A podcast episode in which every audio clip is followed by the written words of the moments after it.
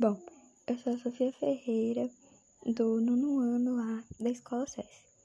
E eu vou falar sobre arte contemporânea brasileira e arte nas ruas.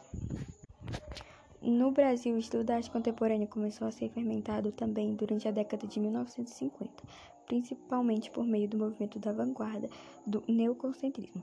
A pop art americana, ao aparecer em todo mundo influenciou também a maneira como se faz arte aqui no Brasil, principalmente nos anos 1960. A arte contemporânea no Brasil repete um cenário já conhecido desde tempos mais remotos, que é o fato da arte brasileira ser influenciada por correntes artísticas internacionais. No entanto, vale destacar que, apesar dessa influência, a arte contemporânea brasileira apresenta propostas e elementos únicos. A arte de rua a expressão que se refere a manifestações artísticas desenvolvidas no espaço público, distinguindo-se das manifestações de caráter institucional ou empresarial, bem como do mero vandalismo.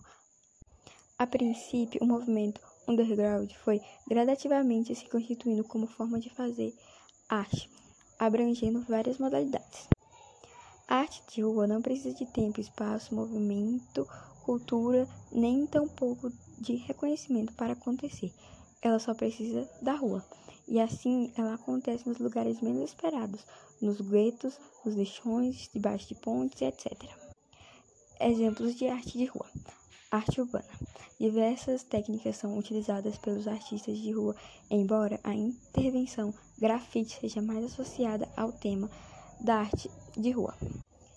Grafite Desenhos estilizados geralmente feitos com sprays em paredes de edifícios, túneis, ruas, etc.